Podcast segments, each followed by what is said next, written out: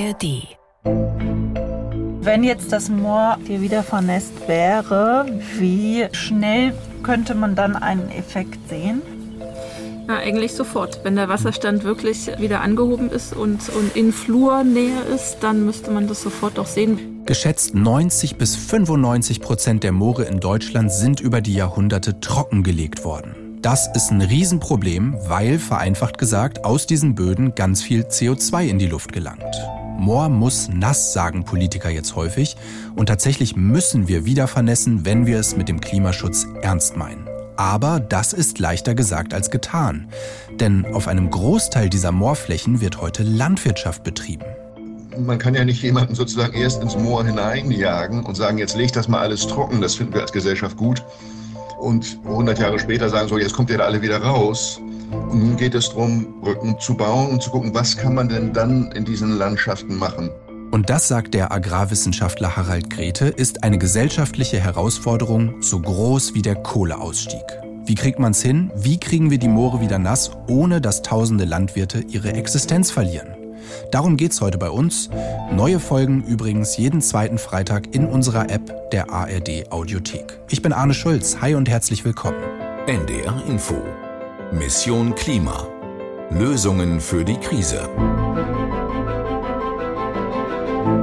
Und bei mir im Studio ist meine Kollegin Nicole Ahles. Hi Nicole, schön, dass du da bist. Hi Arne, ich freue mich hier zu sein. Also wir haben in Deutschland statt unberührter Natur überall Äcker, Kuhweiden und daraus sollen wieder Moore werden. Und dann sollen Landwirte in diesen Mooren sogar noch arbeiten können. Also es klingt schon herausfordernd und es ist auch herausfordernd, um ehrlich zu sein. Aber Nicole stellt uns jetzt eine Frau vor, die mit ihrem Team natürlich die Herausforderung wirklich angenommen hat und die Lösung vorantreibt. Und äh, dafür warst du in Mecklenburg-Vorpommern. Genau. Ich war in Bargischow auf dem Festland kurz vor der Insel Usedom, ein Dorf umringt von weiten Wiesen und Feldern, zumindest auf den ersten Blick. Auf den zweiten sind es alles trockengelegte Moorflächen. Da habe ich mich mit Anke Nord vom Greifswald Moorzentrum getroffen. Hallo, Nicole Ahles. Hallo, Anke Nord. Wie muss ich mir das vorstellen? Also wie sieht's da aus? Also erstmal sind da ganz viele Rehe unterwegs, viele Vögel, die über die Felder fliegen. Übrigens unterirdisches Wetter an dem Tag. Zum Teil sind die Flächen aber da auch schon wieder vernässt. Der Polderkamp zum Beispiel, ganz in der Nähe. Und da sieht's dann ein bisschen anders aus. Da steht Schilf, da wachsen hohe Gräser, Rohrkolben sind zu sehen. Das sind so diese schilfartigen Pflanzen mit so einem langgezogenen, dunklen Blütenstand am oberen Ende. Zum Teil ist es da auch richtig nass. Wir konnten da gar nicht draufgehen. Und da habe ich schon gemerkt, da geht Anke Nord das Herz auf. Ja, ich bin kein Landwirt und deswegen erfreue ich mich schon an diesen Flächen, die wieder natürlich äh, naturnäher sind und einfach auch nicht so intensiv genutzt werden und Rückzugsraum sind für viele Arten, ja. Aber sie hat dann gleich hinterhergeschoben, dass sie auch die Landwirte verstehen kann, die Sorge haben, dass eine Wiedervernässung ihre Existenz kostet. Und deshalb sucht sie eben nach Konzepten, wie man alle Interessen unter einen Hut kriegt. Und äh, das tut sie ja am Greifswald Moorzentrum, hattest du gesagt. Äh, was ist das genau? Das ist so eine Kooperation von der Uni Greifswald, einer Moorschutzstiftung und einem Naturschutzverein, ein Zentrum, das quasi die Erkenntnisse aus der Moorwissenschaft dann ganz konkret in die Praxis bringen soll. Verstehe. Ähm, ganz kurz vielleicht noch, weil man es äh, vorhin schon hören konnte, du hast es ja auch schon angesprochen, das war total stürmisch bei euch. Ja, das Wetter war unterirdisch, wirklich total feucht an diesem Tag, Regen aus allen Richtungen, ordentlich Wind, hört man auch immer wieder und richtig kalt auch. Also am Ende des Tages war ich total durch durchnässt. Du hattest so erzählt, du warst, äh, der, der Autositz war noch drei Tage nass nachher. ja, ne? absolut. Ähm, okay, du hast dich davon nicht abhalten lassen, äh, finde ich gut. Äh, deswegen können wir jetzt auch weiter über dieses Thema sprechen. Wie ist Anke Nord eigentlich zu diesem Thema gekommen, Moore vernässen? Anke Nord ist Landschaftsökologin und hat auch Naturschutz studiert. Also Natur, das ist schon länger so ein großes Thema in ihrem Leben. Aber das mit der Moorvernässung, das war dann eher ein Zufall, sagt sie. Sie hat vor über zehn Jahren einen Job im Greifswald Greifswald-Moorzentrum angenommen und über die Zeit ist es dann für sie so ein echtes Anliegen geworden, die Moore zu schützen.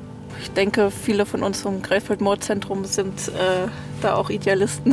Und ja, also für mich ist gerade das Thema Klimaschutz relevant, womit man natürlich das alles verbinden kann als ja über die letzten Jahre gewachsenes Thema, was da große Relevanz hat. Je mehr man ins Detail geht, ja, desto komplexer wird es natürlich, wie es in allen Bereichen so ist. Das ist ja nicht nur, nicht nur bei Moor so.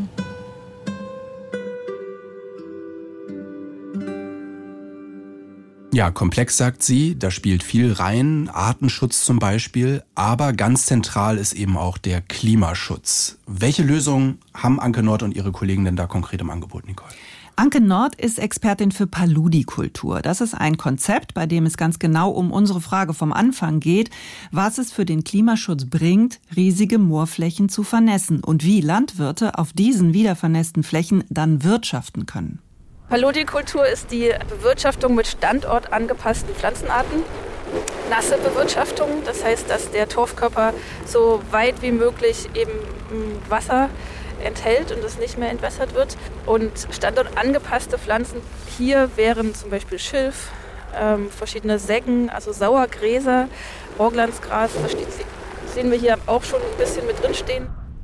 Also man vernässt das Moor wieder und da können dann nur noch bestimmte Pflanzen wachsen, wie Schilf oder eben diese Gräser. Die verarbeitet man dann weiter und so gibt es weiter Landwirtschaft, aber eben ganz anders als vorher. Und diese Landwirtschaft äh, nennt man dann eben Landwirtschaft mit Paludikultur. Ähm, wie groß ist denn dieses Projekt? Ist das noch eher ein Pilotprojekt oder ist das schon größer?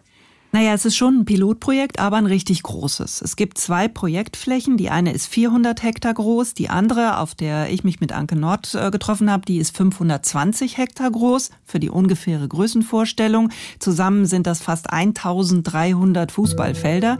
Die Fläche, die ich mir angeschaut habe, die ähm, sieht aber erstmal aus wie eine schnöde Wiese. Ein typisches Moor, was als äh, Grünland genutzt wird, als Intensivgrünland. Das Wasser ist abgeführt äh, und man kann es eigentlich nicht erkennen, dass es ein Moor ist.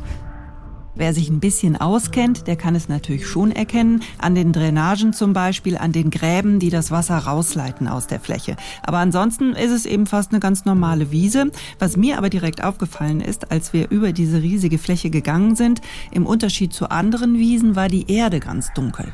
Das ist jetzt schon Torfboden, was wir hier sehen, in so genau, einer aufgewühlten... Ist, genau, das ist hier Torfboden.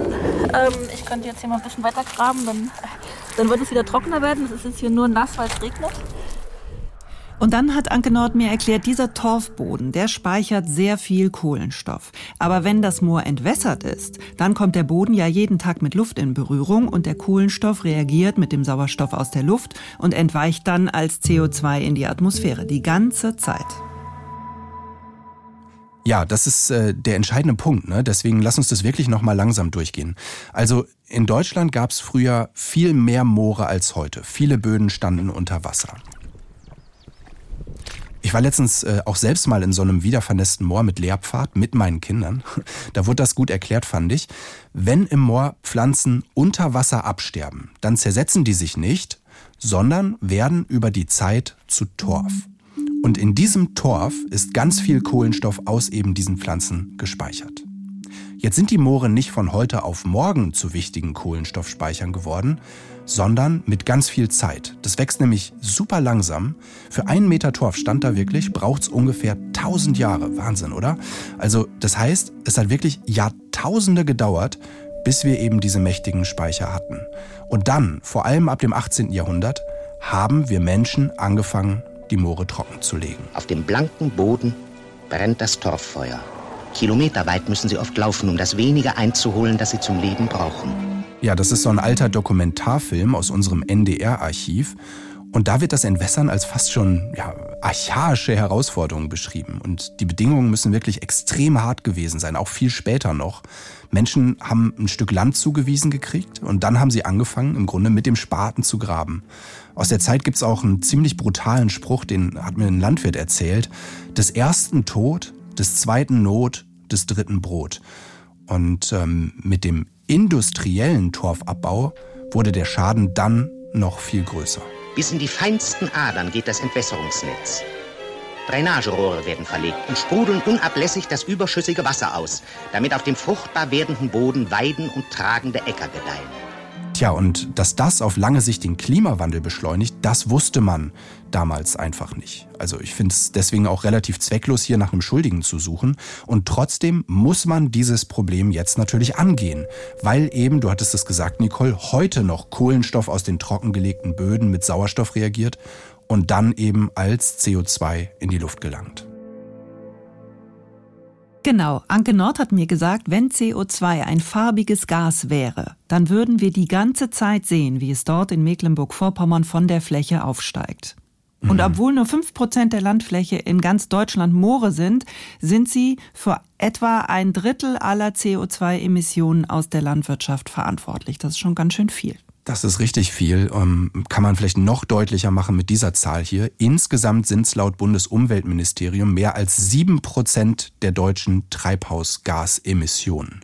Und äh, Deutschland ist auch Spitzenreiter in der EU. Das ist, glaube ich, auch wichtig zu wissen. Also ich muss jedenfalls sagen, für mich so, die Dimension war mir vor der Folge echt nicht klar. Jetzt ist ja diese Fläche in dem Projekt von Anke Nord nur ein erster Schritt, aber doch schon ziemlich groß. Wie soll das Wiedervernetzen da jetzt konkret funktionieren? Also der Plan ist, dass diese 520 Hektar, die ich besucht habe, in sieben Teile aufgeteilt werden, die dann möglichst alle unterschiedlich bewässert werden können. Dazu müssen zum Beispiel Gräben angelegt werden, in denen Wasser dann steht und Deiche, die dafür sorgen, dass die umliegenden Orte nicht überflutet werden. Die Orte dürfen nicht überflutet werden, ist ja auch so ein Hinweis schon darauf, dass es echt ganz schön aufwendig ist, ne, so ein Moor wieder zu vernässen. Ähm, warum wird es sieben Teile geben? Also das haben die sich so überlegt, damit die Wissenschaftler mit unterschiedlich hohen Wasserständen arbeiten können und experimentieren können. Denn es geht zum einen darum, was kann auf solchen nassen Flächen am besten wachsen, aber auch, und das ist natürlich ganz wichtig, mit welchen Maschinen können die Landwirte auf solchen Flächen arbeiten, die ja dann nass sind. Die große Herausforderung wird sein, wie man diese Biomasse erntet und eben bis zum Feldrand transportiert kriegt. Das ist eine große Herausforderung. Da gibt es noch nicht so gute Lösungen für. Und es wird eher in diese Richtung gehen, dass man eine Maschine hat, die eben erntet und auch sehr äh, stark ist, also eine hohe Leistung hat und dann kleinere Maschinen, die einfach nur das, die Biomasse, das Erntegut abtransportieren. Ja, wenn sie jetzt so über die Maschinen redet, ähm, dann klingt es schon so, als ob die Landwirte da viel Geld brauchen werden, eben für neue Maschinen. Und das macht es natürlich am Ende schwerer, damit unter dem Strich Geld zu verdienen. Ähm, auf diese finanziellen Aspekte kommen wir später nochmal zurück. Aber was wird es erstmal fürs Klima konkret bringen? Also um das am Ende des Projektes ganz genau belegen zu können, steht auf der Fläche so eine Art Messturm. Der sieht ist jetzt nicht so ein richtiger Turm, sieht aus wie so ein großes Stativ, festgeschraubt auf einem Podest. Und Anke Nord hat mir erklärt, sie messen da über die ganze Projektdauer sogenannte Treibhausgasflüsse. Vereinfacht, sie messen Kohlendioxid und Methan zum Beispiel. Hallo, Nicole Alles.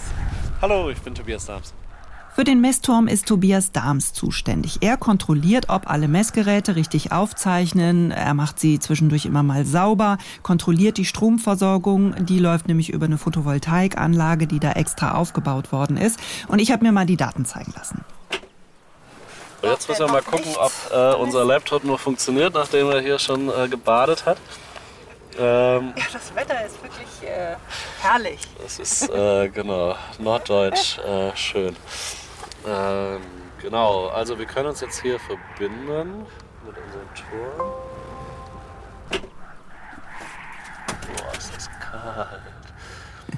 Ich hoffe, der Laptop hat es überlebt. Ich habe Tobias Dahms dann auch schnell erlöst, ähm, denn A war er eh schon ein bisschen erkältet und B, die Daten, die wir da sehen konnten, die waren eh nur eine Momentaufnahme, die nicht so viel aussagt an sich. Es müssen äh, quasi die Daten eines ganzen Jahres gesammelt werden, dann kann man echte Aussagen treffen, aber es gibt auch schon Erfahrungswerte. Ohne dass ich jetzt schon auf die Messergebnisse zugreifen kann, wären das ungefähr 30 Tonnen oder sogar über 30 Tonnen pro Hektar pro Jahr an CO2-Äquivalenten. Und wenn es eine Nasswiese ist, dann reduzieren wir das hoffentlich auf ja, 5 Tonnen, 8 Tonnen, 10 Tonnen, je nachdem, wie, wie weit wir den Wasserstand im Sommer hochhalten können. Ich höre raus, das hängt dann eben auch noch davon ab, wie trocken die Sommer werden, wie erfolgreich die dann tatsächlich da sind ähm, beim Wiedervernässen. Aber statt 30 Tonnen CO2 nur noch 5, das wäre ja nur noch ein Sechstel. Und äh, selbst im schlechteren Fall wäre es wirklich noch ein großer Fortschritt. Jetzt haben wir schon eines der ambitioniertesten Projekte ausgesucht für diese Folge. Und trotzdem ist auch das noch im Pilotstadium, hatten wir gesagt. Wo stehen wir also insgesamt beim Moorschutz? Dazu jetzt unser kurzer Überblick. Es gibt Bundesländer, die haben besonders viel Moor. Fast im ganzen Norden, in Niedersachsen, Mecklenburg-Vorpommern, Schleswig-Holstein, außerdem in Brandenburg und im Alpenvorland in Bayern. In diesen Gegenden gibt es teilweise schon seit Jahrzehnten kleinere Förderprogramme zum Schutz der Moore. Eine nationale Moorschutzstrategie existiert aber erst seit Oktober 2022, seit einem halben Jahr. Viel geht es darin um naturnahe Moore, die geschützt und gestärkt werden sollen. Das ist zwar wichtig, aber ein vergleichsweise kleiner Hebel, weil es nur noch so wenige intakte Moore gibt. Viel mehr fürs Klima ließe sich mit der Landwirtschaft erreichen. Mehr als 70 Prozent der Moorflächen sind laut Bundesumweltministerium nämlich heute Wiesen und Äcker. Doch ausgerechnet bei diesem Hebel bleibt die nationale Moorschutzstrategie eher vage. Zitat Für die landwirtschaftliche Bewirtschaftung von Moorböden wird mittel- bis langfristig ein torferhaltenes Management angestrebt. Gleichzeitig stehen aber auch einige konkrete Maßnahmen in der Strategie. Bestehende Förderprogramme sollen zum Beispiel überprüft und ausgebaut werden. Pilotprojekte wie das in Mecklenburg-Vorpommern sollen weiter unterstützt werden und die Bundesregierung will helfen, gerade den Ansatz mit den Paludi-Kulturen in Deutschland zu etablieren. Ja, das mal als grober Überblick, um das noch besser einzuordnen. Die Paludi-Kultur ist natürlich nicht die einzige Option. Also man könnte zum Beispiel auch Flächen vernässen und dann auf Ständern Photovoltaik darüber aufbauen. Das könnte sehr lukrativ sein für Landwirte. Man könnte auch einige Flächen nur zum Teil vernässen und sie dann versuchen weiter als eher klassische Weide oder als Acker zu nutzen. Auch da gibt's Pilotprojekte. Ein ganz zentraler Lösungsansatz bleibt aber die Paludi-Kultur. So, jetzt haben wir für unsere Recherche doch mit einer ganzen Menge Leute gesprochen, mit Forscherinnen und Forschern, mit Leuten in Behörden, mit betroffenen Landwirten. Und ich muss sagen, die meisten von denen waren doch ganz schön frustriert, weil sie gesagt haben, bei der Umsetzung dieser Lösung, da ist alles noch viel zu schwammig und unambitioniert.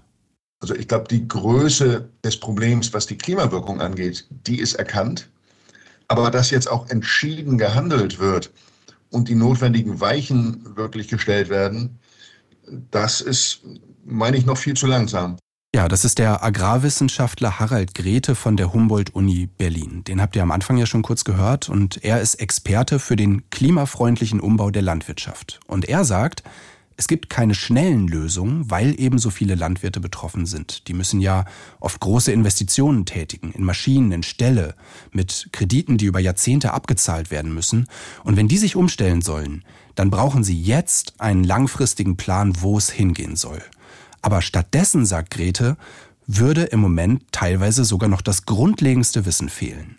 Wo ich sozusagen die, die Geschwindigkeit des politischen Handelns wirklich dramatisch langsam finde. Wir wissen an vielen Standorten auch gar nicht genau, welche Teile der Moorkörper wir wieder vernässen können. Da gibt es viele Sachen, die es zu beachten gilt.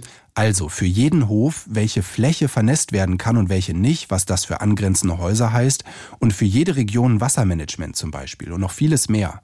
Und klar gibt's dafür in vielen Regionen schon Ansätze, aber der Masterplan für ganz Deutschland, der würde einfach fehlen, sagt Grete hat mich mal sehr beeindruckt auf einer Veranstaltung in Bremen von zwei Landesbauernverbänden, wo eine Bürgermeisterin einer betroffenen Gemeinde sozusagen geradezu äh, geschrien hat, appelliert hat an die anwesenden Politikerinnen und Politiker, die Zeit der Unsicherheit sei das Schlimmste. Man möge endlich loslegen jetzt und klären, was dann genau passieren muss. Klingt nicht so schön, finde ich, aber es macht einfach klar, dass wir dieses Thema in der öffentlichen Debatte wahrscheinlich noch ziemlich unterschätzen. Ja, das sagt auch Anke Nord. Die politischen Rahmenbedingungen, die sind natürlich ganz wichtig. Und da sind einfach noch super viele Fragen offen. Sie hat da zum Beispiel die Pacht für die landwirtschaftlichen Flächen genannt, wo ja viele Leute hinten dran hängen. Mhm. Die ganze Agrarförderung, die bisher überhaupt nicht gut zum Wiedervernässen passt. Da muss noch richtig viel passieren. Es geht bis hin zum, wie viel der Boden wert ist. Und er ist eben weniger wert, wenn er einen höheren Grundwasserstand hat. Was wiederum dazu führt, dass der Landwirt weniger kreditwürdig ist, wenn die Fläche weniger wert ist. Also Baustellen ohne Ende kann man sagen. Trotzdem ist ja Ihre Arbeit, finde ich, total wertvoll, weil sie trotz dieser schwierigen Rahmenbedingungen eben zu zeigen versucht, wie es gehen kann. Und es geht eben nur, indem man in diesem Projekt Frage für Frage einfach abarbeitet. Auf jeden Fall. Als ich da war, haben Anke Nord und Tobias Dahms zum Beispiel auch überprüft, wie hoch der Wasserstand aktuell in der Fläche ist. Um das rauszufinden, gibt es so Wasserstandsmesser. Ein Datenlogger drin, der die ganze Zeit aufzeichnet, wie der Wasserstand ist. Mhm. weil wir können natürlich ähm, an den Gräben sehen, wie an den, der, den Grabenwasserstand, aber der gibt nicht unbedingt ein gutes Abbild von dem Wasserstand in der Fläche. Mhm. Okay, sieht jetzt aus wie zwei Rohre, die aus der Erde kommen. Genau. Mit einer Klappe oben drauf. Ja. Wir haben dann also an dem Tag gemessen, wie hoch der Wasserstand unter der Fläche war und an dem Tag stand das Wasser bis 30 Zentimeter unter der Grasnarbe. Das ist nicht so besonders gut, haben Sie mir gesagt. Eigentlich würde man im Frühjahr oder Winter erwarten, dass der Wasserstand so ungefähr 10 Zentimeter unter der Oberfläche läge. Aber das liegt eben an der Trockenheit und ein Tag strömenden Regen, den wir da ja hatten, der ändert da auch nichts dran. Ja, das verstehe ich. Das heißt, sowas müssen die auch ständig im Blick behalten und insgesamt kann man sagen, also das Moor vernässt sich auch nicht von alleine. Ja, absolut. Und es gibt ganz schön viele Aspekte, die in die Arbeit reinspielen. Das, was wir hier hören, das fand ich eigentlich super schön. Ganz viele Vögel auf der Fläche. Wir hören hier Feldlerchen. Klingt nach Natur, aber Feldlerchen brüten nicht auf nassen Mooren. Deshalb müssen sie dort teilweise Ersatzhabitate für die Feldlerchen schaffen, wenn sie die Flächen wieder vernässen wollen. Weil auf den nassen Flächen, da lassen sich dann eben andere, moortypische Vögel nieder. Zum Beispiel Kiepitze ähm, sind, sind Vögel, die auf nassen Flächen oder feuchten Wiesen äh, vorkommen. Äh, Schnepfen, äh, also so typische Feuchtgebietsbrüter. Also Kraniche, Kraniche haben wir hier auch relativ viele, die hier rasten. Hier gibt es sehr viele Seeadler schon, ähm, eben durch diese bereits vernässten Gebiete. Trotzdem gilt grundsätzlich natürlich, dass das Wiedervernässen nicht nur gut fürs Klima ist, sondern auch für den Artenschutz. Ich habe noch mal eine doofe Frage vielleicht, aber ähm, wie nass ist eigentlich vernässt? Auf dieser Fläche ist das Ziel, dass der Wasserstand nach der Vernässung bei Null liegt. Das mhm. wäre also quasi auf Höhe der Grasnarbe. Also alles feucht, aber kein richtiger See. Weil darauf soll ja noch Landwirtschaft betrieben werden können. Der Anbau auf feuchten Flächen ist übrigens gar keine neue Erfindung. Früher, bevor die Moore trockengelegt wurden, da haben die Menschen dort auch schon Landwirtschaft betrieben. So, jetzt nehmen wir doch mal an, einfach. Wir hätten bald Förderprogramme, wir hätten passende Subventionen und wir hätten all das, wo es im Moment noch hakt, ähm, so dass Landwirte wirklich sagen könnten, darauf baue ich jetzt mir eine Zukunft auf und ich werde jetzt meine Wiesen und Äcker tatsächlich vernässen. Und wir hätten dadurch dann größere Flächen, auf denen Paludikultur wächst, also Rohrkolben, Schilfgras. Dann wäre ja die nächste Frage, an wen kann ein Landwirt das überhaupt verkaufen? Also Schilf, okay, ne, kann ich mir vorstellen, damit können Dächer gedeckt werden, aber das ist ja auch eigentlich eher eine Nische und kein Massenmarkt. Ja, aber es gibt noch viel mehr Möglichkeiten. Ich bin mit Anke Nord dann noch nach Greifswald gefahren zu Thorsten Gahlke. Der hat da das Unternehmen More and More. Guten Tag, Frau Alles. Ich bin Thorsten Galke von More and More. Thorsten Galke entwickelt Konzepte, was man mit Paludikultur alles anstellen kann. Bevor wir uns das angeschaut haben, konnten wir uns aber erstmal ein bisschen aufwärmen. Ist das für Tee? Süßholz, Fenchel, Orange. Oh, toll. Wir saßen dann in einem kleinen Büro in einer großen Fabrikhalle und Thorsten Gahlke hat mir erklärt, was er eigentlich so macht. Wir gucken, wie man aus Sachen aus Moor Produkte herstellen kann und die dann auf den Markt bringen kann. Und da gibt es Rohrkolben, Schilf und Gras gibt auch noch Erle, aber Erle ist, äh, das ist der Holzsektor, da muss man jetzt nicht anfangen, irgendwas Neues zu erfinden. Holz wird schon verarbeitet. Thorsten Galke erfindet also neue Produkte, ne, die es noch nicht gibt, damit eben die Landwirte, die Paludikulturen anbauen wollen, sie dann auch verkaufen können. Gibt es dafür irgendwo schon einen Markt? Nein. Bisher nicht. Also auch Thorsten Galke steht da, du ahnst es, noch ganz am Anfang und da gibt es auch noch Schwierigkeiten.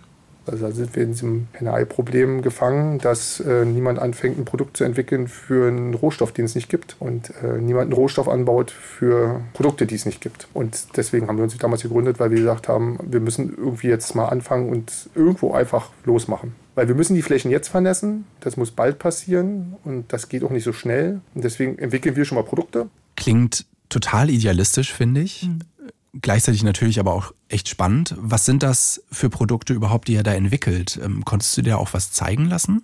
Ja, also er hat sich überlegt, dass er alles, was er schon entwickelt hat, mal so verbaut, dass man sich das auch angucken kann. Dafür hat er so ein Tiny House gebaut, mit dem er durch Deutschland tourt und seine Produkte zeigt. Gut, können wir uns das Tiny House angucken? Ja, klar. Cool. Und da habe ich mir dann alles selbst mal angeschaut. Zeig mir mal. Also Rohrkolben, der bildet von selbst so ein Schwammgewebe, Luftschwammgewebe. Und ist super für Dämmung, ne? Genau, den kann man nehmen, klein hacken und dann einfach einblasen in der Wand, wie hier. Und dann hat man eine fertige Dämmung. Muss man nicht viel mitmachen, einfach bloß klein hacken. Man kann auch nur den Samenstand nehmen übrigens und daraus einen Daunenersatz machen für Jacken. Er hat mir auch noch anderes Dämmmaterial aus Gräsern gezeigt, Schilfmatten, mit denen man Dächer decken oder eben auch Wände dämmen kann. Aber er hat auch noch andere Produkte, Möbel aus Gras zum Beispiel. Da haben wir hier drei verschiedene Varianten. Ähm, das eine ist aus Rotlandsgras hergestellt. Das sind, ist Schilf und das sind Säggen. Möbelplatten hattest du ja gesagt. Ähm, was machen die jetzt genau daraus? Sind das Tische oder was ist das? Im Moment baut er Schränke daraus vor allem. Schränke, okay. Ähm, du hattest mir ja erzählt, das ist alles noch Handarbeit im Moment. Mm. So kann das aber ja im Grunde auch nicht bleiben. Nee, soll es auch nicht. Thorsten Garke ist gerade dabei, so eine automatisierte Produktion zu entwickeln, wo dann diese Grasplatten eben nicht mehr von Hand gefertigt werden müssen. Das dauert natürlich. Anders sieht es bei den Dämmmaterialien aus, da sind sie schon weiter.